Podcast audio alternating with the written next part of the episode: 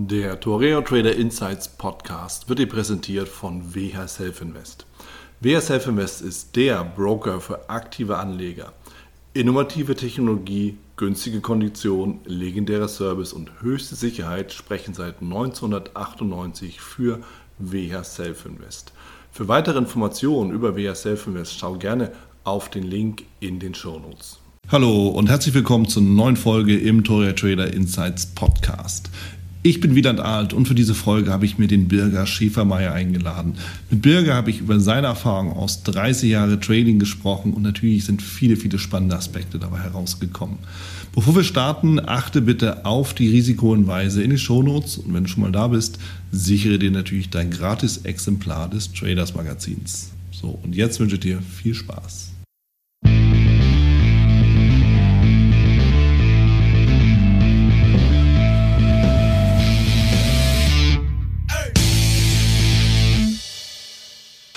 Birger Schäfermeier ist bei mir. Ich freue mich wahnsinnig, Birger, dass du die Zeit genommen hast. Wir kennen uns wirklich schon ewig. Wir haben es ganz kurz angesprochen. 2009 war ich mal bei dir im Seminar, voller Begeisterung natürlich. Und ähm, seitdem sind wir uns immer wieder beim Weg gelaufen. Aber so richtig zum Plaudern sind wir nicht gekommen. Deshalb freue ich mich natürlich, dass wir jetzt einfach die Gelegenheit nutzen können, um über Trading und natürlich auch den Weg zum Trading, zum erfolgreichen Trader auch mal zu besprechen und, und einmal in Ruhe zu plaudern. Also herzlich willkommen Bürger, freue mich, dass du hier bist. Ja, danke für die Einladung zum Gespräch. Freue mich auch. Perfekt. Bürger, dann lass uns eigentlich direkt einsteigen. Im Endeffekt, die meisten, allermeisten Trader, in welcher Form auch immer wir uns als Trader bezeichnen wollen, kennen dich. Ich meine, du bist für Daytrading bekannt.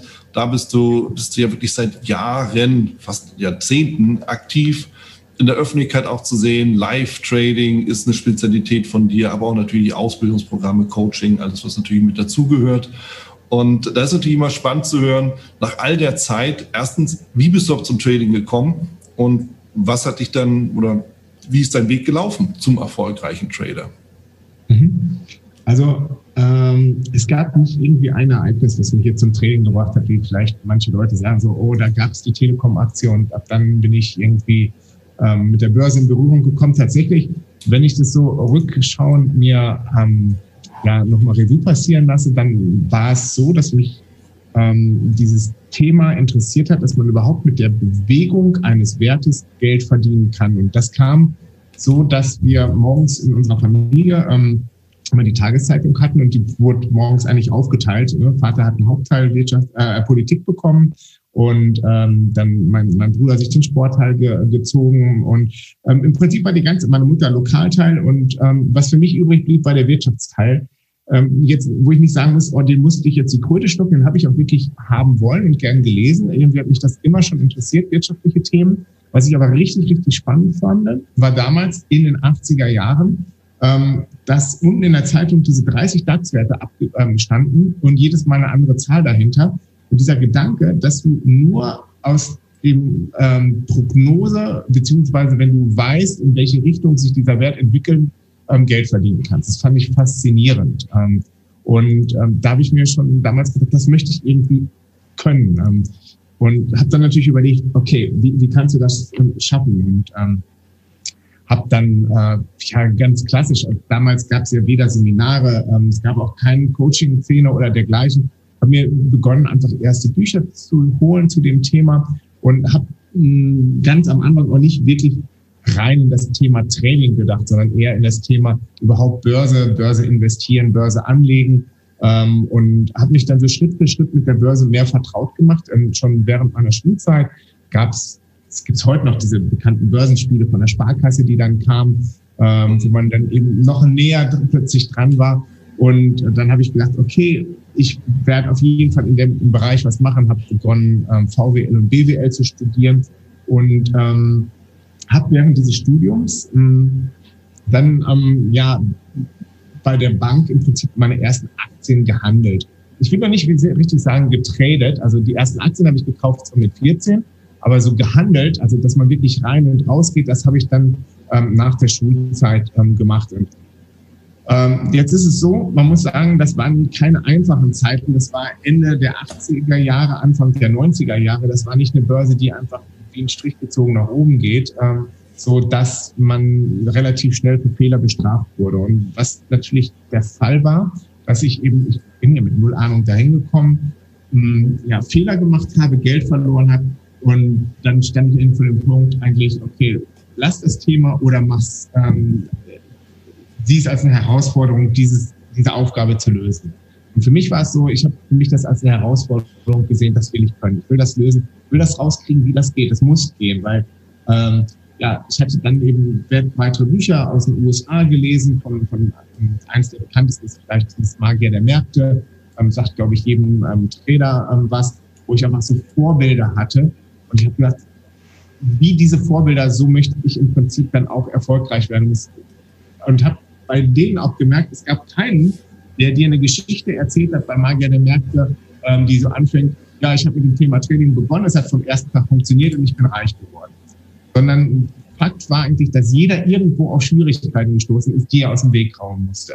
Was mich persönlich ermutigt hat, ähm, wo ich gesagt habe, okay, die Jungs, die, die können das, die sind so erfolgreich, aber auch die hatten Schwierigkeiten und die haben ja auch ehrlich drüber geredet. Und dann ist das scheinbar normal, was mir da auch gerade widerfährt, die, die anfänglichen Schwierigkeiten, die ich habe. Ja, und ähm, dann habe ich mich in dieses Thema immer mehr und mehr reingeknetet und reingefuchst quasi. Ja. Hm. Ja, und du, du, sprichst ja ganz, ganz viele Punkte an, die ja auch irgendwie wichtig ist. Das mit dem, mit dem Wirtschaftsteil habe ich schon beigeredet. Ich glaube, ich glaub, Olli Klemm hat auch immer den Wirtschaftsteil zugeschoben bekommen. Und dann sehen wir, was daraus passiert. Ja, also scheint ja auch dann ein, ein, ein Initialpunkt zu sein. Na gut, wenn er auf etwas stößt, ja, ähm, was da ist, dann wird es vielleicht auch entzündet. Und ich finde es auch interessant zu sagen, ja, Fehler wurden damals bestraft. Ich meine, wir haben eben uns ganz kurz darüber gesprochen, es gibt ja auch Märkte oder Marktphasen. Ein neuer Markt hat es ja ganz kurz angesprochen. Da wurden Fehler halt nicht bestraft. Nur einmal und dann, eben, und, ja. und dann eben gewaltig. Ja, so. Und da sehen ja. wir eben in anderen Märkten, die sich jetzt gerade so zeigen, ne, so Kryptoassets zum Beispiel, wurden Fehler auch lange Zeit nicht bestraft, aber wenn, dann halt gewaltig. Und das ist ja. eben so, so die Sache, hast du so exponentielle Anstiege, dann merkst du es erstmals gar nicht, dass du es nicht kannst und danach ist es zu spät. Aber wenn du so langsam, in so langsamen An- und Abstiegen, ja klar, du musst dich da sofort mit dir selber beschäftigen und die Sache, die Sache eben lernen. Und zweiten Punkt, den du nanntest, so Magier der, äh, Magier der Märkte, klar, Standardwerk oder Werke, sind ja mehrere Bücher. Ja, mittlerweile drei, glaube ich, sogar. Ne? Ja, die, die da wirklich sehr, sehr viel tiefe Einblicke geben. Und das ist auch die Idee so ein bisschen im Podcast, um eben auch zu sagen, ja, wir sind nicht vom Himmel gefallen, nee, wir sind ganz schön tief gefallen. Ja, das sind wir alle.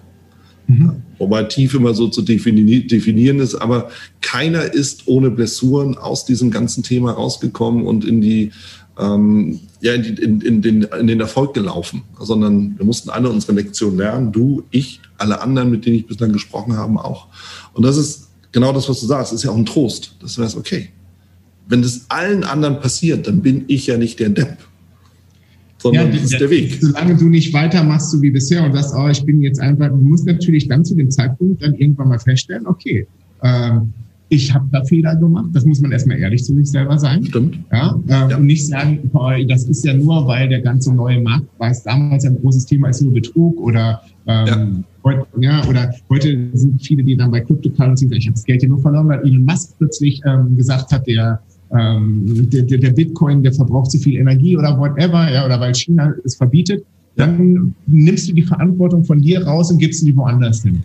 Ähm, und in dem Moment, wo du die Verantwortung delegierst, kannst du natürlich fantastisch diese Rolle des Opfers spielen. Und das Geile beim Opfer ist, du musst nie dazulernen, ja, weil du kannst ja nichts dafür. Und ähm, das heißt, du musst letztendlich, dass du Fehler machst, ist normal, dass du vielleicht auch Verluste machst und dass du auch schwere Zeiten hast. Das ist alles so weit gut, solange du dann selber dir das auch mal eingestehst, ähm, dass du so, wie du es gemacht hast, zukünftig nicht mehr machen kannst, um, wenn du dauerhaft erfolgreich sein kannst. Mhm. Und dass die Dinge nicht auf, aufgrund auf einer anderen Seite schiefgelaufen sind, sondern bei dir und dass du was ändern musst. So, ja. Ja. Und das ist im Endeffekt, was das geht ja in allen Lebensbereichen, wenn man ganz offen ist. Man, Viele sagen ja auch, und das wirst du wahrscheinlich auch unterschreiben, Trading ist ja auch eine Persönlichkeitsentwicklung. Der Weg zum erfolgreichen Trader verändert die Persönlichkeit. Da kann man jetzt beurteilen, ob es gut oder schlecht ist, aber du musst dich verändern, du musst an dir arbeiten und du musst Fehler eingestehen. Und du hast recht. viele wollen das nicht. Und die gehen dann eben den anderen Weg, wollen vielleicht im Trading mit dabei sein, aber nicht selber die Verantwortung übertragen und zack, schon sind sie irgendwo in so einem, so einem Abo-Dienst und Service, wo sie einfach nur auf den Knopf drücken müssen, aber jemand anderes halt schuld, wenn es schlecht läuft. Wenn es aber gut ja. läuft, habe ich ja den richtigen Dienst rausgepickt. Ja, genau. so, ja, genau. Wie das ja. halt so ist. Ja. ja, hat wirklich mit, sehr viel mit Selbsterkenntnis zu tun und ist eine Persönlichkeitsschulung, wie du schon sagst. Ähm, und Selbsterkenntnis, also das, das ist eben beim Training ist es so, ähm, wenn du etwas länger im Markt bist, dann kriegst du deine Schwächen um die Ohren gehauen. Definitiv, jeder Mensch. Also ja. jeder hat so seine auf den unterschiedlichen ähm, Sachen, was nicht weiter schlimm ist. weil man kann trotzdem erfolgreich sein. Man muss sie aber kennen und man muss wissen, wie kann ich denen ausweichen. Ja, also was bin ich für ein Typ und kann dann eben auch so sich ähm, strategisch positionieren. Ich sag mal, bei mir zum Beispiel, ähm, einer meiner Schwächen ist definitiv, dass ich ungeduldig bin. Ähm, und diese Ungeduld, ähm, die habe ich quasi ausgeglichen, dass ich wirklich auch ins kurzfristige Training gegangen bin. Ich glaube nicht, dass ich, ähm, dass es für mich was gewesen wäre, wenn ich ähm, im, im langfristigen, mit langfristigen Ansätzen irgendwo, ähm, wo man auch gut Geld verdienen kann, ähm, mich, mich da hätte niedergelassen, sondern ich habe dann gedacht, okay, ähm, was kann ich gut? Ähm, ich kann schnell Entscheidungen treffen. Das war wirklich meine Stärke. Was kann ich schlecht? Ich kann schlecht warten. So, trotzdem heißt es natürlich im Daytrading immer noch, dass ich immer noch mich immer wieder zurücknehmen muss und sagen muss, sei geduldig, warte auf deine Chance. Nur es ist nicht mehr ganz so brutal, wie wenn ich jetzt ähm, ja, auf einer längeren Ebene unterwegs bin. Das sind alles so Dinge, die man erstmal erkennen muss. Und ähm, dann kannst du an deinen Schwächen arbeiten. Logischerweise musst du auch. Und du musst eben auch gucken, dass du in die Richtung gehst, die deine Schwächen am, am wenigsten ähm, tangieren. Ähm, Allerdings wirst du deine Schwächen nie in deinem ganzen Leben, weil es auch ein bisschen deine Persönlichkeit ist, wegbekommen, was aber auch nicht weiter schlimm ist. Weil da bin ich immer ein Fan davon, du hast ja auch Qualitäten und die musst du pflegen und ähm, auch wissen und, und, und stärken. Ähm, dann kannst du deine Schwächen damit dann kompensieren. Ne? Ja, finde ich wichtig zu sagen, Trading ist individuell. Ja? Wer ja, bin absolut. ich? Bin ich? Bin ich ungeduldig? Wer ist bitte nicht ungeduldig? Aber es gibt auch verschiedene Abstufungen davon. Und dann zu sagen, okay, kann ich aus ungeduldig geduldig machen? Nein, geht nicht. Es geht in einem gewissen Rahmen, ja, du kannst auf den Händen sitzen und so, aber du wirst jetzt nie irgendwie zum total relaxten Zen-Meister. Ja? Und das ist auch nicht notwendig. Aber du musst halt den Weg finden, um diese Ungeduld zu kanalisieren. Und das, da geht's, da sitzen wir im gleichen Boot, da geht es mir genauso. Ähm, mhm. Ich habe auch lieber gerne Sofortresultate. Gute genauso wie schlechte. Ja. Lieber die guten, logischerweise. Aber ich will da nicht drauf warten. Bei mir ist es noch schlimmer. Ich kann es ja nicht mal leiden, wenn die Bewegung gegen mich läuft, im Sinne Impuls, Korrektur, Impuls. Ich will ja nur den Impuls. Mhm. Also wie du das mhm. siehst, ich bin ja fast schon zum Scalper geworden dadurch.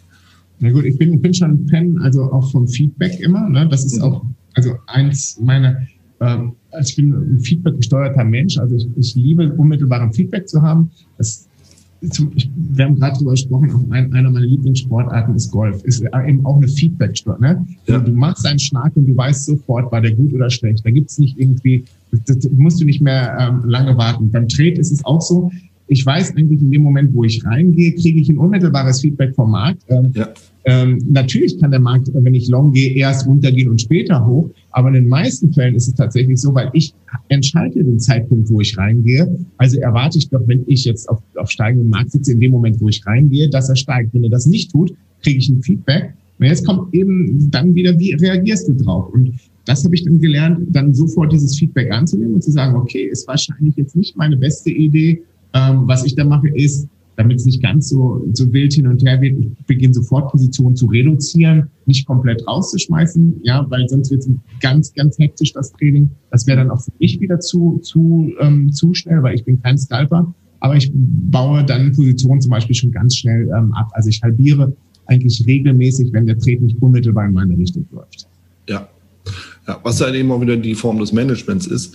Ähm, klar, einen Einstieg zu finden, auch da stehen wir auf der gleichen Seite schnelles Feedback. Ich nutze ja die Candlesticks. So, und schnelleres Feedback kriegst du ja kaum noch. wenn, wenn der Can das Candle-Signal rausgenommen wird, weißt du halt Bescheid, ja. Und ähm, deshalb, also ich bewundere halt immer so Trader, die dann sagen, ich gehe einfach, ich nehme, ich nehme einen Ausbruch und warte einfach auch ab, bis der Ausbruch korrigiert wird und bin aber noch die ganze Zeit dabei, ja, und lassen sich dann weich kochen.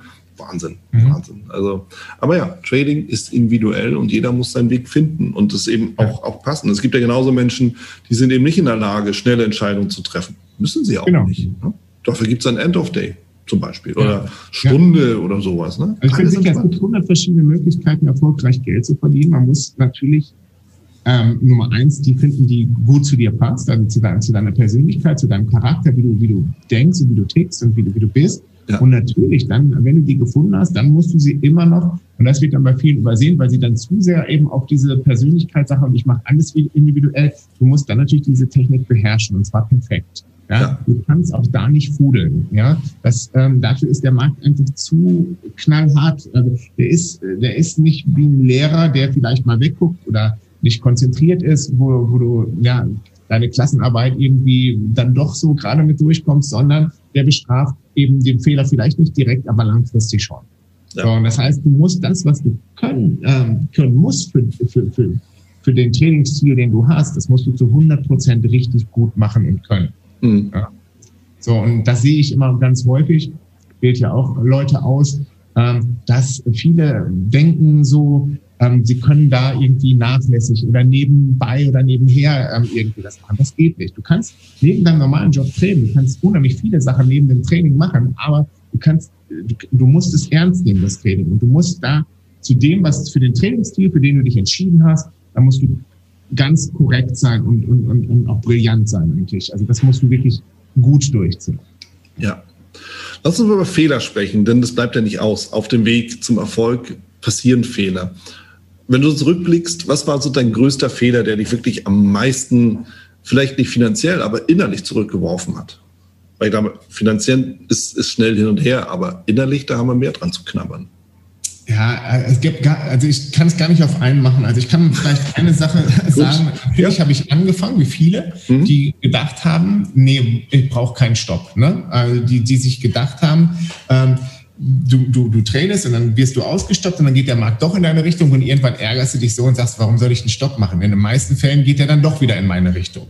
Ja. Und ähm, habe dann natürlich am Anfang ähm, auf Stops verzichtet, hm, bis dann eben irgendwann der Markt mal, weil wir Hebelprodukte traden, einfach so stark gegen dich läuft, dass du mit Margin Call allem drum und dran rausfließt. So, und jetzt habe ich ja schon gemerkt, boah, ich, ich mag das mit dem Stopp nicht. Und dann habe ich beim Training häufig gemerkt, so, äh, wenn der Markt so Richtung Stopp kam, dann war mein Finger schon auf der Maus, wollte den Stopp wieder wegziehen und so. Und da habe ich irgendwann, das war wirklich ein Knackpunkt, wo ich zu mir gesagt habe, okay, pass auf, wenn ich mir jetzt nicht zutraue, diesen Verlust hinzunehmen und anzunehmen, der ja relativ klein ist, wenn ich nicht das Selbstvertrauen habe, mit dem nächsten, übernächsten oder den überübernächsten Trade diesen Verlust zu kompensieren. Wenn ich meine, das muss jetzt in diesem Trade alles gehen, also wenn ich so wenig Selbstvertrauen in mich selber habe, dass ich nicht glaube, dass ich später das wieder aufholen kann, dann bin ich einfach falsch in diesem Job. Dann, dann ist das vielleicht ein Job, aber nicht ein Job für mich. Und ähm, das, das war für mich dann, also wo ich mir selber im Prinzip eine, eine Aufgabe gestellt habe, gesagt, okay, du kannst jetzt das wegnehmen, aber dann weißt du auch, du gehörst nicht in diesen Job. Das heißt, du kannst dann deine Bücher endgültig schließen. Und das hat mich dann so getriggert, dass ab dem Zeitpunkt ich never mehr das gemacht habe, weil das ist für mich jetzt im Kopf so verbunden, ähm, dass wenn ich den wegnehme, dann weiß ich, ich bin nicht stark genug, diesen Job zu machen. Und ich habe nicht das Selbstvertrauen, weil es geht ja gar nicht darum, äh, stark ist vielleicht gar nicht das richtige Wort, sondern das Selbstvertrauen, das Vertrauen, dass man einfach, man muss ja nicht mit dem einen Trade das erreichen, sondern eben mit dem nächsten oder übernächsten Trade. Ja. Und ähm, ja, wenn ich dieses Vertrauen nicht aufbringe in mich selbst, warum soll ich dann weitermachen? Und ähm, das, ja, das war eine, eine Mega-Lektion, die ich, die ich, die ich gemacht habe, gelernt wow. habe. Ja. Klasse. Ja, kennen wir alle. Mit Sicherheit kennen wir es alle. Nur ich finde diese Konsequenz daraus zu sagen, wenn ich das jetzt mache, gehöre ich nicht da rein. Sie ist bestechend, weil sie auch richtig ist, klar. Ja. Ja, weil das, das, das professionelle Verhalten ist ja nicht das, dass du irgendwie Gewinne machst. Toll.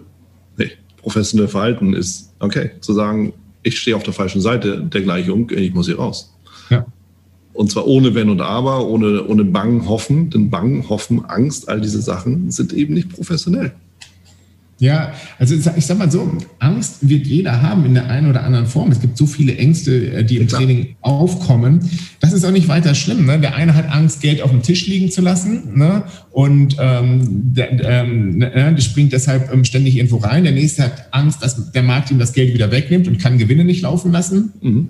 Der dritte hat Angst, nicht auf den Knopf, der kann auf den Knopf nicht drücken, weil er Angst hat, dass der Treten Verlust macht und der nächste hat Angst vor der Entscheidung. Also es gibt unheimlich viele Ängste und das finde ich auch nicht weiter schlimm. Auch da sind wir wieder bei diesem Thema Selbsterkenntnis. Da geht es eher darum, dass du einfach mal erkennst, okay, pass auf, welche Angst habe ich denn? Was ist denn so, was, welche Angst macht mich eigentlich im Training nicht so gut, wie ich sein könnte? Ja. Und wie gehe ich dann damit um? Und ich bin da jetzt gar kein Fan davon, dass man das verdrängt, weil dann kommt das irgendwie im, um, um schlechten Moment ähm, sozusagen hoch und vermasselt dir vielleicht, gerade wenn du eine ganz große Position hast, das was, sondern dass du dich da aktiv auch stellst. Und auch hier war für mich zum Beispiel meine Lektion, ähm, dass ich einfach gelernt habe, okay, ich merke jetzt, ich bekomme eigentlich wieder dieses Gefühl der Angst. Ähm, und das fühlt sich ja nicht gut an, aber ich halte es jetzt einfach mal aus. Ich lerne das jetzt einfach mal auszuhalten und gucke, was passiert, weil ähm, der Atem bleibt mir ja nicht weg und ich sterbe nicht. Und ähm, die einzige Blessur, die ich vielleicht habe, ist, dass ich mein Risiko verliere. Das habe ich aber vorher ja eingeplant. Ähm, und die Angst, die mich vorher vielleicht zu einer Dummheit hinreißen lassen hat, also zu einer unüberlegten Entscheidung, ähm, da habe ich gesagt, okay, das fühlt sich jetzt nicht gut an, aber ich halte es jetzt einfach mal aus. Und ähm, als ich dann gemerkt habe, boah, ich kann auch unangenehme Gefühle aushalten, ja, ähm, bin ich ein besserer Trainer geworden. Weil das gehört natürlich dazu. Also es ist klar, jeder weiß das, ne? wenn du einen Trade hast, der von Anfang an läuft und das ist alles super, ähm, du machst nur Gewinne, das fühlt sich gut an und da willst du auch gar nicht aufhören. Aber du musst eben auch Phasen haben, wo du unangenehme Gefühle aushalten kannst und trotzdem gute Entscheidungen treffen. Und dazu gehört eben, dass du einfach erkennst, das ist nur ein Gefühl, das fühlt sich nicht gut an, aber du kannst es aushalten. Und die meisten wollen dann eben dieses Gefühl entweder verdrängen ja, indem sie, ich habe mal ganz extrem mal jemanden gehabt, der hat einen Trade gemacht, danach hat er seinen Rechner ausgemacht, weil er es nicht sehen konnte. Ja, der konnte aber seinen Trade nicht managen. Ist das auch scheiße, ne? Ah. Ähm, also, ne? Kann klappen. Ja, ähm, Muss nicht. So, logischerweise. Also, dass du einfach lernst, die Dinge auszuhalten ähm, und merkst dann von, wahrscheinlich wirst du davon nicht sterben und ähm, wenn du das besser aushalten kannst, wirst du ein besserer Trader. Ja, diesen Aspekt, ich finde das, ich finde das witzig, der geht mir auch mal wieder durch den Kopf und ich irgendwann habe ich mal für mich dann gesagt, Trading heißt auch aushalten, weil du musst, du musst genau, du musst ja ganz viele Sachen aushalten. Du musst ja nicht nur aushalten, dass der Markt mal gegen dich läuft, du musst auch aushalten, dass du im Gewinn bist. Musst du auch aushalten. Absolut. Ja. Und du musst auch aushalten, dass mal nichts los ist. Musst du auch aushalten. Ja. Ja. also im Endeffekt, ja. diese innere Stärke brauchen wir. Und Verlust ist ja eins, aber wie gehst du mit Gewinnen um? Du bist im Gewinn, was machst du?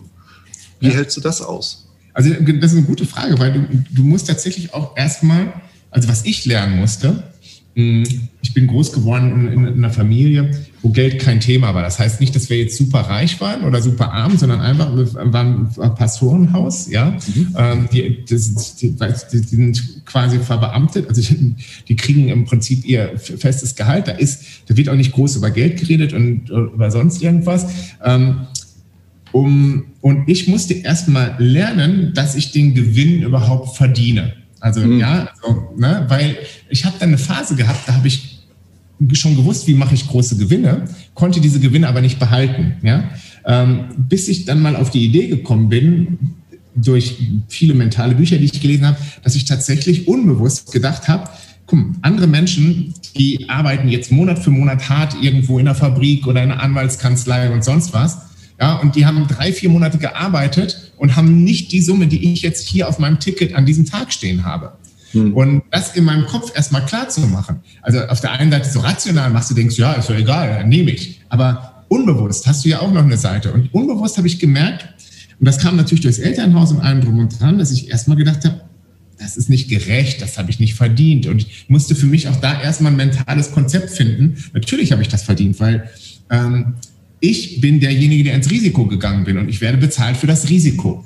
Aber das musste ich erstmal verinnerlichen, dieses Konzept. Das hatte ich nicht verinnerlicht. Ne? Also ich musste verinnerlichen, dass ich nicht bezahlt werde, für wie viele Stunden ich da sitze. Ja, dass ich nicht bezahlt werde, für wie viele Stunden ich mich vorbereitet habe oder ähm, vorher gearbeitet habe und auch nicht, wie viel Analysemethoden ich anwende, äh, wie viele Kurse ich besucht habe oder sonst irgendwas. Ich werde nur für eine einzige Sache bezahlt, für das Risiko, was ich übernehme. Ja. Und das habe ich für eine bestimmte Zeit und ähm, die Risiko ist eben auch die Chance und dafür werde ich bezahlt. Und das habe ich mir hat ein bisschen gedauert, aber im Kopf eben klar machen können und dann war das dann auch okay für mich. Ja? Mhm. Dann kam es eben auch, dass ich diese Gewinne behalten konnte, dass ich die nicht wieder abgegeben habe oder verspielt habe. Ja? Mhm. Und so ein zweites gedankliches Konzept war häufig, dass ich gedacht habe, naja, also das ist ja jetzt gewonnenes Geld und damit kannst du riskanter umgehen als ähm, mit, mit, mit dem anderen Geld. Ja, und das ist, ich weiß, das weiß ich heute. Ich stand irgendwann beim Bäcker, ja, habe mir morgens ein Brötchen gekauft und ähm, damals war es noch Mark, waren kein Euro, ne? Habe ich ähm, irgendwie, was weiß ich, drei, vier Brötchen an eine Mark rüber geschoben. Und dann habe ich mich so gefragt, die Bäckerin, die fragt mich doch jetzt nicht, ob ich das Geld geerbt habe, hart erarbeitet habe, gewonnen habe, gefunden habe. Das ist gerade ein Euro, der geht darüber. Und dieser Euro ist immer ein Euro, egal wo er herkommt. Aber in meinem Kopf war das immer ähm, gab es Euros, die ich mir gespart habe, gab es Euros, die ich gearbeitet habe und dann gab es Euros, die ich am Markt verdient habe und die habe ich immer, ja, ach, damit kann ich ja riskanter umgehen. Was natürlich mhm. Quatsch ist, weil ein Euro ist ein Euro für jeden anderen. Mhm. So, und ähm, ja, das musste ich dann auch erstmal klar kriegen, aber ich habe es klar bekommen. Ja, ich finde das interessante, das sind ja interessante Gedankenansätze, weil da, auch da steckt ja nochmal viel drin, sich zu sagen, ich habe das Geld verdient und das stimmt. Du kannst als Trader natürlich innerhalb von wenigen Momenten viel, viel Geld verdienen. Aber du kannst auch viel, viel Geld verlieren. Eigentlich kannst du viel mehr verlieren, als du im Zweifelsfall gewinnen kannst. Das ist die eine Sache. Aber wir werden eben ja, du sagst das ganz richtig, für das Risiko bezahlt. Aber du wirst auch bezahlt für die Schmerzen, für die Depression, für die tiefen, tiefen, tiefen Gänge in Dantes Unterwelt auf dem Weg zum Trader. Dafür wirst du auch bezahlt. Mit jedem erfolgreichen Trade, der danach kommt. Und das dürfen wir ja auch nicht vergessen, oder? Absolut, absolut. Ja, ähm, aber definitiv, das muss auch erst, oder zumindest in meinem Kopf, jeder Mensch ist ja auch anders. Ich sagte, wir haben sprachen gerade von unterschiedlichen Persönlichkeitstypen. Für mich muss das erstmal klar machen, ich habe das Geld verdient, es steht mir auch zu und ähm, ja, und ähm, ich gebe es nicht wieder ab. Also zumindest nicht leichtfertig. Mhm. Ja. Mhm. Wie managst du denn deinen Gewinn dann? Also du bist im Gewinn, ähm, hast du dann so, wo du sagst, ich habe CRV 2 oder lässt es einfach laufen, lässt du den Markt entscheiden? Gehst du an charttechnischen Marken rein oder, oder raus vielmehr, nicht nur rein, aber raus? Ja, Wie machst du das? Das hängt jetzt ja sehr vom Trainingsstil ab. Also ich, es gibt ja unterschiedliche Trainingsstile. Meiner ist tatsächlich auf Momentum und Trendfolge. Mhm. Ähm, das heißt, ich versuche eigentlich die, die, den Trend zu erwischen für den Tag, ja, oder die Momentumbewegung für den Tag. Und ähm, das wiederum bedeutet, ähm, natürlich, dass ähm, ich versuche, so ein, wenn eine Momentumbewegung da ist oder ein Trend, den ähm, auslaufen zu lassen, aus, auszureizen, mhm. ähm, dem Markt die Chance zu geben. So gerade zum Beispiel als Daytrader, wenn du einen Trendtag hast, ist der Trend häufig bis zum Ende des Tages, bis End of Day. Das heißt, da versuche ich dann auch wirklich End of Day laufen zu lassen. Mhm. Ähm, natürlich mache ich ähm, im Laufe des Trainings ein Trade Management. Ich benutze da im Gegensatz zum Einstieg, wo ich keine Indikatoren benutze, benutze ich fürs Trade Management ähm, den Supertrend als mein Lieblingsindikator quasi. Mhm. Ähm, einfach aus dem Grund, weil ich möchte keine emotionale Entscheidung. Weil wenn ich jetzt auf, auf den, den Markt gucke und sage, oh, der zuckt jetzt, geht nach oben, geht in die andere Richtung und dann ändert sich auch mein Profit-Loss und so, dann ähm, kommt natürlich immer so ein bisschen das Problem, dass dann Emotionen reinkommen. Und der Supertrend, der ist einfach, das ist eine klare Linie, die ist ähm, ähm, so, dass gerade wenn du Bewegung und Momentum tradest, die eigentlich genug Abstand hat.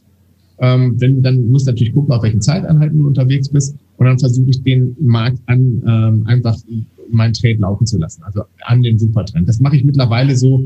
Ähm, heutzutage kannst du es automatisieren, dass ich ganz häufig meinen ähm, mein Exit einfach da dran hänge und das war's. Mhm. Früher hattest du ja mal den Donkian Channel, soweit ich mich erinnere. Bist den benutze ich auch, aber ähm, es ist ein bisschen immer die Frage, also, ähm, also der Donkian Channel ähm, ist misst ja ähm, Hochs und Tiefs in einer Zeitspanne. Der Supertrend berücksichtigt die Volatilität in einer Zeitspanne mhm. ähm, und die Hochs und Tiefs. Ähm, der Donkian Channel hat ähm, so ein bisschen als Nachteil, wenn du in, in Seitwärtsphasen im Laufe eines Tages kommst, also Mittagsphase, ähm, wo der Markt ein bisschen ruhiger ist, da laufen wir dann häufig da ein bisschen so rein. Wenn du eine, eine Trendphase hast, da kannst du den auch wunderbar benutzen. Ähm, und da ist, glaube ich, auch gehopst wie gesprungen, ob du den oder den nimmst. Ähm, ähm, ich mache es, wie gesagt, mittlerweile mit dem Supertrend am liebsten, dass ich den ähm, da benutze, ähm, um meine Trades dann ähm, ins oder durchs Ziel auch weiterlaufen zu lassen. Mhm, mhm. Ja, ich meine, ist auch, ist auch interessant, und zu sagen, ich manage das mit dem, mit dem Indikator, ja, Automatisierung, setze es daran und, und fertig ist. Denn da ist immer die große Frage. Ja, nehme ich halt ein paar Punkte mit, nehme ich ein Skalp, nehme ich das, an, an, an welchen Marken mache ich das fest? Denn alle Trader kennen es, du, hast, du bist gut im Gewinn, auf einmal ist du wieder weggeschmolzen. So, was machst du dann? Ja? Und das heißt, du brauchst da irgendein ein Exit-Szenario für dich, um dann nicht irgendwie zu sagen, erst war ich im Profit, jetzt bin ich Break-Even und steigt dann auch noch am Stop-Loss aus. Ja? Das ist das Schlimmste, was dir so mental also passieren genau. kann. Also, also, und das ist, der, der ermöglicht ihm auf der einen Seite Gewinne laufen zu lassen, auf der anderen Seite sichert er natürlich dann Gewinne ab auch. Mhm. Ja? Mhm. Ähm, ich muss allerdings dazu sagen, also wie gesagt, das bedingt so ein bisschen meinen Trainingsstil. Es gibt Leute, die trainen reverse to mean. Ne? Das heißt im Prinzip, den, dass der Markt nach einer starken Bewegung wieder zurückfällt in die Mitte. Mhm. Da sind so Leute, die zum Beispiel Bollinger Bands benutzen oder sonst irgendwas. So wie und, ich, meinst äh, du? Hm? Ah, okay. ja, das kann genau. Okay. Ja, ja, da musst du natürlich ein bisschen anders vorgehen. Da musst du viel mehr mit dem Target arbeiten, weil wenn der dann zurückkommt, dann willst du das natürlich auch mitnehmen. Ja, weil du dann eben nicht auf diese Trendbewegung gehst, die dann ja vielleicht noch viel, viel weiter geht. Ich werde natürlich rewarded in den Phasen, ähm, wo, wo es für dich wahrscheinlich eher kleine Brötchen gibt. Ähm, wenn ja, diese Corona-Krise, der Markt rauscht ab, macht jeden Tag 400, 500 Punkte und bam, bam, bam, bam, ja. Mhm. Ähm, da gibt's kein Reverse to Mean. Ja, da, nee. da rettet dich wahrscheinlich dein, dein Risk-Management, alles drum und dran, fertig. Ja, stimmt. Ja? Stimmt. Ähm, dafür verdienst du das Geld in Phasen, wo der Markt nicht groß trendet, was ja in, in, in der Mehrzahl der Tage eigentlich ist. Ja? wo ich ähm, dann einfach sagen muss, okay, ähm, das sind meine kleinen Verluste, die hole ich mit den großen Gewinnen. Also so gleicht sich das aus. Das kommt immer ein bisschen auf den Trainingsstil an. Jetzt werden bestimmt ganz schlaue Zuhörer sagen, ja, warum macht der denn nicht Reverse to Mean in den Seitwärtsphasen und Trend in den anderen Phasen? Das, äh, wenn du ein bisschen Erfahrung hast, weißt du, du kannst nicht umstellen. Ja, das geht gar nicht so schnell, weil ähm, ja, du musst dich so ein bisschen drauf spezialisieren, was willst du jagen. Ne? Das ist, Training ist ja ein bisschen eine Jagd auch. Und du kannst nicht einfach ähm, mit, mit einem, bleiben beim Bild der Jagd, mit einem, mit einem falschen Köder ähm, plötzlich was anderes fangen. Das geht nicht. Das geht einfach nicht. Ja. Ähm, ja, ähm, dann läufst du dem Markt nur noch hinterher. Ne? Dann ähm, bist du in der Seitwärtsphase, machst Reverse to Mean, dann kommt nämlich häufig die größte Trendbewegung aus der Seitwärtsphase. Ja, und dann denkst du, oh, ja, ähm, und dann stellst du wieder auf Trend um, wo der Trend nur zwei Tage ist, da rennst du nur hinterher. Ja, ja. also ich, ich finde das super, Birger, dass du das ansprichst, weil es ist, es, offen, offensichtlich geben wir uns die Position gegenseitig in die Hand. Sozusagen. Ja, wahrscheinlich, ja. wahrscheinlich ist es so und beides ist ja auch richtig, beides ist ja auch in Ordnung. Trading kann ja immer nur der Persönlichkeit angepasst werden. Und ich habe keine Ahnung, warum das so ist, aber ich muss es muss irgendwie immer anders sein als andere. Das scheint so drin zu sein. Ja? Das heißt, für mich ist es eine logische Konsequenz, mich gegen die vorangegangene Bewegung zu stellen. Mhm. Mit Augenmaß und entsprechenden äh, Setups. Ja. Ja. Ich bin zum Beispiel nicht in der Lage, also ich kann natürlich auf den Knopf drücken und so, aber den Trend, dem Trend wirklich zu folgen, das, das ist für mich eine echte Überwindung weil ich immer misstrauisch bin, ob das Ding nicht gleich wieder zusammenkracht und ich von der anderen Seite nicht besser handeln könnte. Mhm. so. ja. Und bei dir ist es wahrscheinlich genau umgekehrt, oder? Bei mir ist es umgekehrt. Das, das kann natürlich, natürlich, jeder macht so seine Referenzerfahrungen in seinen, in seinen Ausprobierphasen am Markt. Ja. ja und da, da wird man ja auch irgendwo ein bisschen geprimed und ähm, ja, wird wahrscheinlich auch so seine Vorlieben entwickeln. Und ähm, ich sage, es gibt 100 Möglichkeiten, Geld zu verdienen. Und das habe ich wirklich auch, kommen wir nochmal auf dieses Mal gerne Märkte zurück, gelernt. Also ähm, die Typen haben auch nicht alle die gleiche Methode gehabt. Ja, und ähm, und trotzdem waren sie ähm, erfolgreich. Es gibt so bestimmte Sachen, die müssen alle gleich machen. Ne? Wenn wir über Riskmanagement reden, da kann, kann, kann, mir keiner erzählen, dass er ohne Riskmanagement erfolgreich langfristig ist oder so. Ne? ne? so ähm, auch wenn es darum geht, welche Risiken gehe ich ein, um was zu gewinnen. Ne? Also das muss in, im vernünftigen Verhältnis stehen. Ja? ja. Natürlich kann, kann ich, abhängig von meinen Trefferquoten, ähm, muss das nicht das gleiche Verhältnis bei jedem ähm, sein. Aber du kannst auch definitiv mit verschiedenen Methoden Geld verdienen und das ist auch ähm, gut so und richtig so. Ne? Ähm, ja, wenn alle das Gleiche machen würden, wird es ja äh, auch dann irgendwann gar nicht mehr funktionieren, weil alle das Gleiche machen wollen. Ja klar, wenn du nur noch Käufer hast und keinen Verkäufer, kannst du auch nichts mehr kaufen. Ja. Das funktioniert eben einfach nicht. Das, das, ist, das ist wohl wahr. Wie sieht denn deine Strategie aus? Also muss jetzt nicht in alle Details gehen, aber wie kann ich mir das ungefähr vorstellen? Trend folgend, okay. Suchst du dann ja. eher den Ausbruch? Kommst du aus der Korrektur heraus? Wie, also ja, es, ich habe verschiedene, natürlich verschiedene Ansätze. Es hängt ein bisschen von den Marktphasen ab. Also eine Sache ist ähm, natürlich, ich versuche erstmal zu gucken, gibt es überhaupt einen Trend? Ne? Das ist eigentlich nicht schwierig, weil äh, ich sage immer, einen guten Trend erkennt ein dreijähriges Kind, ne? weil du hast steigende, hochsteigende Tiefs, den siehst du einfach. Ja. Und dann die Schwierigkeit ist tatsächlich, dieses Vertrauen zu haben, da geht jetzt noch weiter, ne? wie du gerade schon sagtest. Aber da, das, das, das geht einfach ähm, so und dann ähm, versuche ich idealerweise im Rücklauf an alte Tiefs ähm, im Abwärtstrend und an alte Hochs im Aufwärtstrend am einzusteigen. Also eine relativ klassische Methode eigentlich. Mhm. So, und das ist so ähm, der, der, äh, wie, wie ich das gerne mache. Jetzt kommt der Markt natürlich nicht immer zurück ähm, an die alten Hochs und Tiefs und deswegen ist es ein zweistufiger Prozess. Ich arbeite unheimlich gern, also gerade in den US-Märkten mit dem Open. Das heißt, ich gucke mir das Open an und ähm, es ist so häufig, ähm, war jetzt die letzten Tage wieder fast jeden Tag so, nachdem wir aus der Öffnungsrange ausbrechen, und da können wir jetzt diskutieren, ob die erste Öffnungsrange die erste Viertelstunde ist oder die erste Dreiviertelstunde, das ist egal. Ähm, ja, aber wenn wir aus der Öffnungsrange ausbrechen, nimmt der Markt häufig die Richtung weiter. Und wenn du dann vorher, sagen wir mal, einen Aufwärtstrend hast und du brichst dann nach oben aus, ja, dann ist das eben für mich eben nochmal ein Einstiegssignal. Mhm. Wenn wir einen Aufwärtstrend haben und wir brechen nach unten aus, dann ist es eher so, komm, Birger, warte mal ab, der geht jetzt vielleicht erstmal in eine Korrektur und ähm, gehst du vielleicht nicht rein. Also vielleicht, es gibt auch Situationen, wo ich auch da reingehe. Das hängt so ein bisschen von den Marktbedingungen ab. Aber letztendlich ähm, versuche ich so über diese, diese zwei Stellschrauben einmal zu gucken, ähm, Trend und dann warte ich in Korrektur auf Unterstützung oder Widerstände, ähm, beziehungsweise Ausbruch aus der Open Range an mein Trading zu gestalten. Hm. Ja, sind in der Tat klassische. Und dann sind wir die Frage, kombinierst du das vielleicht noch mit, mit, mit Candlesticks oder sagst du einfach, ich mache, ich habe hier eine Unterstützung, du machst ein Buy-Limit und dann lass mich einfach reinkaufen. Und, also ich mache es tatsächlich wirklich so, ich gehe wirklich nur nach Hochs und Tiefs, ich schaue mir noch nicht mal das Volumen an, wow. ähm, weil das im Laufe eines Tages, habe ich so festgestellt, eigentlich immer gleich verteilt ist. Du hast am Anfang hohes Volumen, dann geht das Volumen runter, zum Ende hast du hohes Volumen. Alles dazwischen hast du höchstens mal News Spike bei News und so. Mhm. Ähm, was eine Linie oder Punkte, die häufig gehandelt werden, also wo wir häufig alte Hochs, mehrere haben oder alte Tiefs, je mehr, umso besser. Das sind einfach für mich immer gute Einstiegspunkte. Ja, ja. Ähm, ja und ähm, die, da, da gehe ich dann auch rein einfach. Ne? Und dann, klar, dann geht's eben, ne, da, da ist was ich dann erwarte ist, wenn ich da reingehe, dass wir zumindest davon abprallen. So, und wenn wir davon abprallen, dann habe ich ja schon mal die Chance, meinen Stopp nachzuziehen. Dann bin ich dann häufig schon break-even. Wenn ja. wir davon nicht abprallen, dann haben wir wieder das, was ich gerade sagte, von dem Feedback. Dann habe ich ein Feedback, was mir gar nicht gefällt, weil ich merke, klar. der Markt, ja, aber auch so, der Markt, ja, also klar, ich bin im Verlust, aber ich merke, der Markt läuft nicht so, wie er es eigentlich ähm, sollte. Und dann schmeiße ich schon mal die Hälfte raus. Und wenn wir dann noch ein altes Tief unterschreiten, ja, dann ist nach dieser klassischen Dow-Theorie auch häufig dann der Trend erstmal vorbei, dann bin ich dann mit der Position auch definitiv draußen. Mm, mm, mm. Ja. ja. also hoch, hochdynamisch in dem Sinne, dass du, dass du natürlich dann die verschiedenen Reaktionspunkte hast, um einfach dann deine Position zu schließen. Das, ich interpretiere mal daraus, dass dein Hardstop für die Gesamtposition dann eben, ne, wenn es ein Aufwärtstrend sein soll, unter dem letzten Tief liegt falls er direkt durchrauscht und sobald du managen kannst, ja. tust du das dann dementsprechend dann auch bewusst. Genau. Ja. Sehr häufig, ja. ja ich finde es nochmal wichtig, es auch rauszustellen, weil es ist ja, das Thema Stop-Loss ist ja ein mehr, mehrschichtiger Prozess. Ja. Ähm, viele fragen sich ja, wie mache ich das am besten? Nehme ich einen Hard-Stop, nehme ich den eng? Dann gibt es immer Leute, die sagen, ja, ich habe so einen weichen Stop im Kopf, der logischerweise im Regelfall nicht funktioniert, ne, weil dann die eigene Psyche wieder im Weg steht.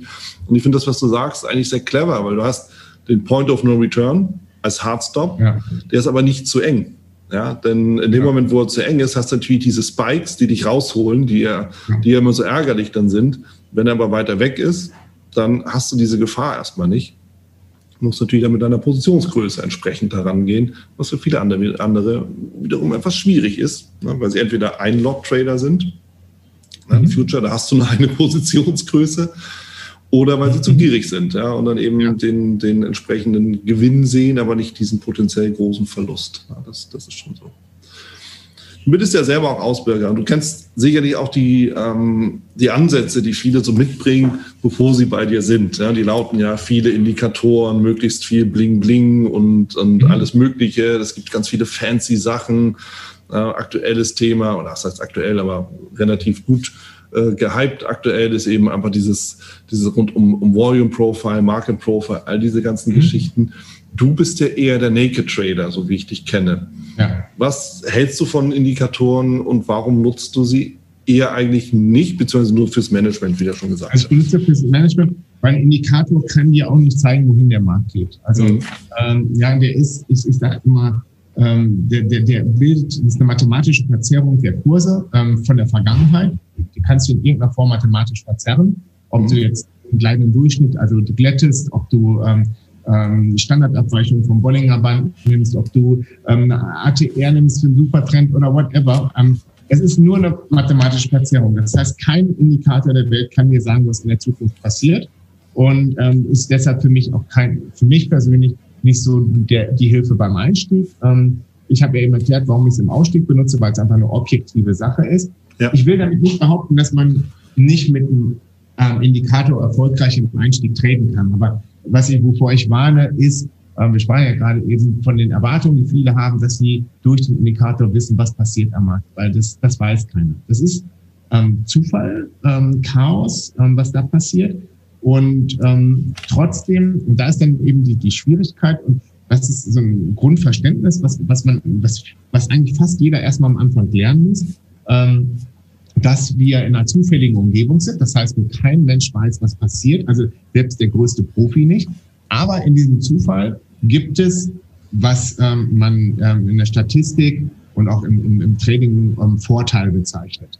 Also wenn wir mhm. jetzt auf Spielcasino kommen, dann hat diesen Vorteil beim Roulette zum Beispiel das Casino durch die Null, ja, indem sie einfach ähm, die Wahrscheinlichkeiten ähm, so gestaltet, dass ähm, sie immer gewinnt auf lange Sicht. Sie kann natürlich im einzelnen Spiel Geld verlieren, aber du brauchst einen Vorteil. Und du musst im Prinzip erkennen, und dieser Vorteil, der liegt nicht in der Strategie, das denken viele, sondern dieser Vorteil liegt im Markt. Und ähm, du kannst diesen Vorteil abschöpfen oder nicht. Ja? Deine Strategie hilft dir nur, diesen Vorteil abzuschöpfen und das geht mit der einen oder anderen vielleicht etwas besser. Und da sind wir nochmal wieder zurück ähm, vom ganz Anfang, wo wir über die Kryptojunger gesprochen haben. Wenn du einen Markt hast, der exponentiell nach oben geht, ja, dann hast du einen riesengroßen Vorteil in diesem Markt. Und dann ist die Methode, mit der du diesen Vorteil abschöpfst, eigentlich vollkommen egal. Insbesondere, weil du unheimlich viele Fehler machen kannst und trotzdem bleibt noch was hängen. Ja? Im normalen Markt, der relativ effizient ist, ist, dieser, ist diese Marge für Fehler nicht gegeben. Ja? Und ähm, wenn du dann nicht weißt, wo der Vorteil ist und gegen den Vorteil handelst, also gegen die statistische Wahrscheinlichkeit, ja, wirst du Geld verlieren. Ja, wenn du mit dem Vorteil tradest, aber handwerkliche Fehler machst, indem du ähm, einfach ja, deine Gewinne nicht richtig mitnimmst oder ähm, zu große Verluste machst, also im Management oder so, wirst du Geld verlieren. Das heißt, du musst unheimlich viel richtig machen, weil dieser Vorteil selten so groß ist, wie er jetzt mal in, in, in den Cryptocurrencies mal für eine kurze Zeit war oder im neuen Markt. Die, die, die normale Situation ist, dass dieser Vorteil eben etwas größer ist als 50 Prozent, aber gar nicht so einfach zu erfassen ist und zu erkennen für die Leute, weil ja, ne, sonst ähm, sind wir wieder bei dem Thema. Am großen Vorteil, der zieht natürlich immer mehr Leute an. Alle Leute, erstmal gibt es diesen selbstverstärkenden Effekt, der Markt geht noch höher, geht noch mehr in die Richtung, aber irgendwann ähm, ja, hast du zu viele auf einer Seite und dann, ähm, ja, wer schafft es dann noch seine Gewinne mitzunehmen? Das ist dann die große Frage. Ja. Ja, das stimmt. Das ist natürlich bei so einer Exponentialsteigerung ist es immer schwierig, den perfekten Ausstieg zu finden, weil ja immer noch mehr kommen kann. Ja? Und ja. wenn man dann irgendwie einen Indikator dahinter legt, so wie du das sagst, okay, dann irgendeine Entscheidung musst du ja treffen. Und dann ist es eben die. Ne? Weil sonst irgendwann muss man uns ja festhalten, irgendwann müssen wir uns ja orientieren. Und deshalb ähm, kann das, ich kann das nur unterstützen. Ähm, ja, mit den, mit den Indikatoren, ich sehe es ich sehe es ähnlich. Gut, ich nutze welche, ne? Bollinger Band, das ist landläufig bekannt. Aber ähm, ich nutze ihn halt als Orientierung. Und das ist, ist immer die Frage, wie interpretiere ich das, wie, ja, wie baue ich dann auch meine entsprechende Strategie und meine Setups äh, darauf auf und, ja, und all mein Management und so. Lass uns mal so ein bisschen über Psychologie reden, weil ich auch weiß, das ist so ein bisschen Steckenpferd von dir. Das war ja schon, schon damals, als wir uns kennengelernt haben, war das für dich ein großes, äh, großes Thema. Ähm, und da ist natürlich mal, mal spannend so zu hören, wie hat sich denn deine Einstellung zum Trading im Laufe der ganzen Jahre verändert? Weil du bist ja, glaube ich, schon seit, seit eigentlich bist du fast in den 30ern schon, oder? Was das Trading angeht. 30 Jahre Trading dabei, ja. Ja, ne, Wahnsinn. Da hat sich ja sicherlich einiges getan. Und was waren, was waren so für dich die, die wichtigsten Erkenntnisse aus psychologischer, aus mentaler Sicht, wenn es um dein persönliches Training geht, aber auch vielleicht aus dem, was du aus deinen ganzen Ausbildungen und Coachings bei anderen erfahren hast. Da dürfen wir ja auch immer mitlernen. Was, das, was hast du da mitgenommen? Also ich würde sagen, ja klar, jeder sagt und jeder weiß es eigentlich, Psychologie, mentale Sache ist wichtig, mhm. klar, aber ähm, ich formuliere es immer mal ganz krass, wenn du keine funktionierende Technik hast, ähm, dann, dann nützt dir auch eine gute Psychologie nicht, sondern ein gutes Mindset nicht. Ja, du musst wirklich erstmal ähm, richtig gutes Mindset ähm, haben, äh, äh, gute Technik haben. Mhm. Und dann mit dem Mindset kannst du dann ähm, natürlich richtig was rausholen. Was viele dann denken ist, na, sie müssen nur mental gut sein. Ähm, das funktioniert nicht.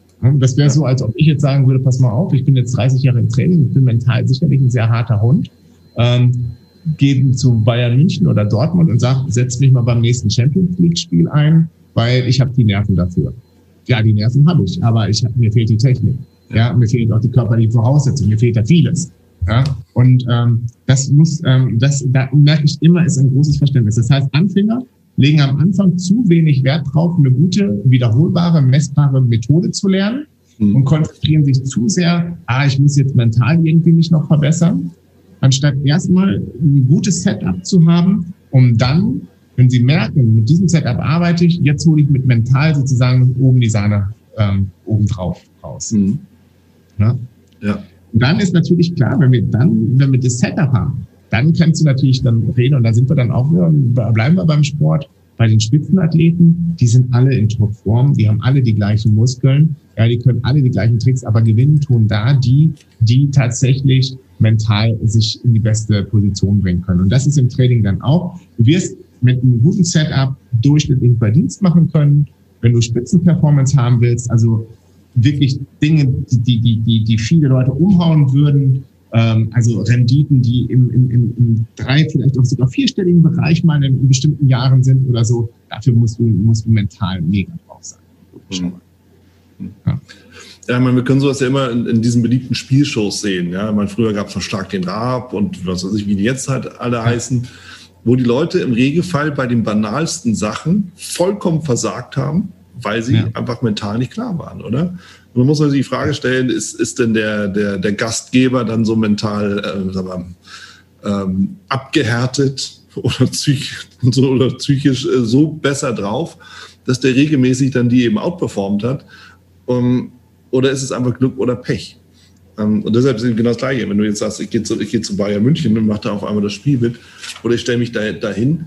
Ähm, mental ist eins, das, das, stimmt. Technik ist das andere und in der Kombination ist es eben das, äh, das Essentielle. Und auch der Umgang mit, mit hohen Gewinnen, du sagst es ganz genau, will gelernt sein. Du musst ihn lernen. Du musst ihn, äh, du musst ihn definitiv lernen. Also auch das muss, man muss sich da auch erstmal daran gewöhnen. Auch so verrückt, wie das am Anfang die Idee klingt.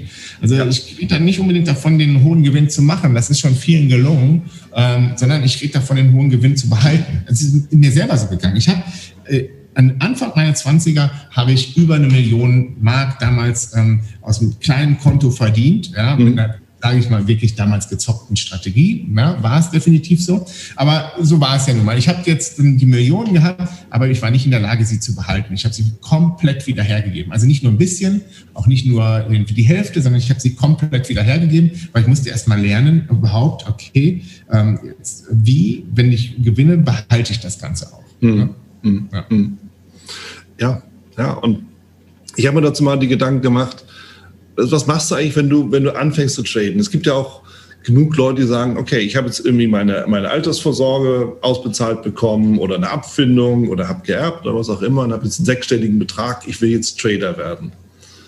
Ich bin tatsächlich nicht sicher, ob es sinnvoll ist, mit so einem Betrag zu starten. weil du mit den, mit den ganzen Beträgen, die du hinher schiebst, mental, aber auch dann eben real, Gewinn, Verlust, gar nicht umgehen kannst. Aber das ist meine persönliche Auffassung dazu, sondern ich glaube eher, man muss da wirklich reinwachsen, die bei kleinen anfangen, aufbauen, um dann eben auch zu lernen, was diese Beträge einfach letzten Endes bedeuten. Könnte das dazu passen, was dir widerfahren ist? Definitiv so. Wir sagen unseren Schülern immer wieder folgendes, du, du machst Nummer eins wirklich das auf Demo. Und dann höre ich immer, ja, aber Demo ist ja nicht echt, das sind ja nicht, das ist ja nicht so wie, da sind ja nicht die Emotionen dran. Nee, aber bei Demo geht es um die Technik. Und wenn ich jetzt dein Ausbilder bei einer Fluglizenz wäre und du hast diese Boeing noch nicht einmal auf der Landebahn heile runterbekommen, und du ja. sagst jetzt zu mir, ja, ist ja nur ein Simulator. Setzen wir 200 Leute da rein, dann bringe ich die Boeing runter. Ja, würde ich dann sagen, ja klar, jetzt glaube ich es dir? Nein. So sagen, gesehen, ja. so, natürlich wird es nochmal schwieriger, wenn du dann im Simulator ein paar Mal gelandet bist, wenn du dann erst einen Flug hast, wo natürlich plötzlich wirklich Leute da sind, vielleicht noch andere Sachen passieren. Und das ist im Training natürlich. Wenn du die Demo-Rendite wird keiner, also im Normalfall erwirtschaften, weil Du kannst dann eben noch Abzüge für mentale Fehler machen, die die Leute am Anfang machen. Das ist, darum geht's aber nicht, weil wenn, wenn, wenn es dir nicht gelingt, Disziplin, Disziplin aufzubringen, eine Demo eine längere Zeit zu handeln, dann hast du, bist du jemand, der nicht in der Lage ist, sich selber zu disziplinieren, dann der ist so ungeduldig, der wird dann im Training auch nicht erfolgreich. Das heißt, dann hast du die erste Aufgabe schon nicht geschafft, dann brauchst du gar nicht weitermachen.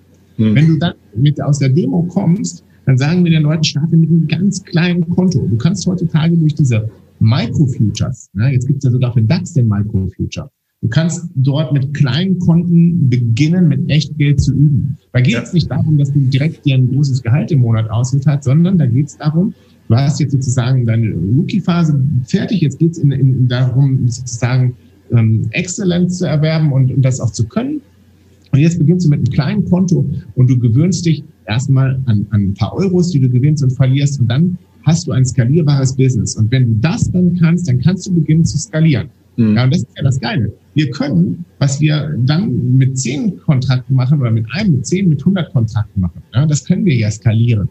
Klar. Ja, so. Und ähm, das heißt, das ist sozusagen Nummer eins. Und deswegen würde ich das immer so rum empfehlen. Und Nummer zwei, ähm, was du gerade sagtest, ja, gerade wenn jemand so Geld geerbt hat oder eine Abfindung bekommen hat ähm, und dann das größte Problem ist, wenn du ähm, finanziellen Stress beim Trading verspürst. Ja? Mhm. Ähm, das heißt also, wenn du ähm, denkst, okay, pass auf, ich habe jetzt hier ähm, eine Abfindung von 250.000 bekommen, habe aber keine weiteren Einnahmequellen und muss jetzt jeden Monat irgendwie, weil ich meinen Lebensstandard aufrechterhalten will, 5.000 Euro verdienen.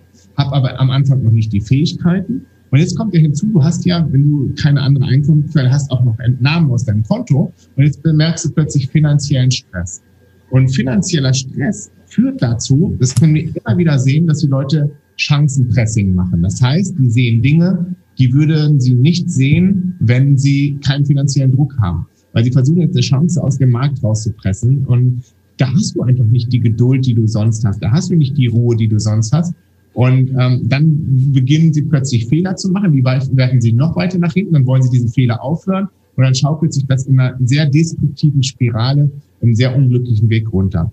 Ja, ähm, deswegen eben, das ist, also Training braucht seine Zeit, es ist ein Beruf, das muss jeder verstehen. Und du lernst den Beruf nicht in ein, zwei Tagen und du lernst sie auch nicht in, in, in zwei, drei Coachingstunden. Das behauptet, glaube ich, auch kein seriöser Coach, ja, sondern die schieben dich an, die bringen dich dahin, die können dich begleiten, ähm, aber du brauchst deine paar Jahre, wie in jedem anderen Job. Ja? ja? Und wenn du die dann hast, ja, dann kannst du auch mit kleineren Betrieben erfolgreich sein, aber da sind immer auch das Setup. Ne?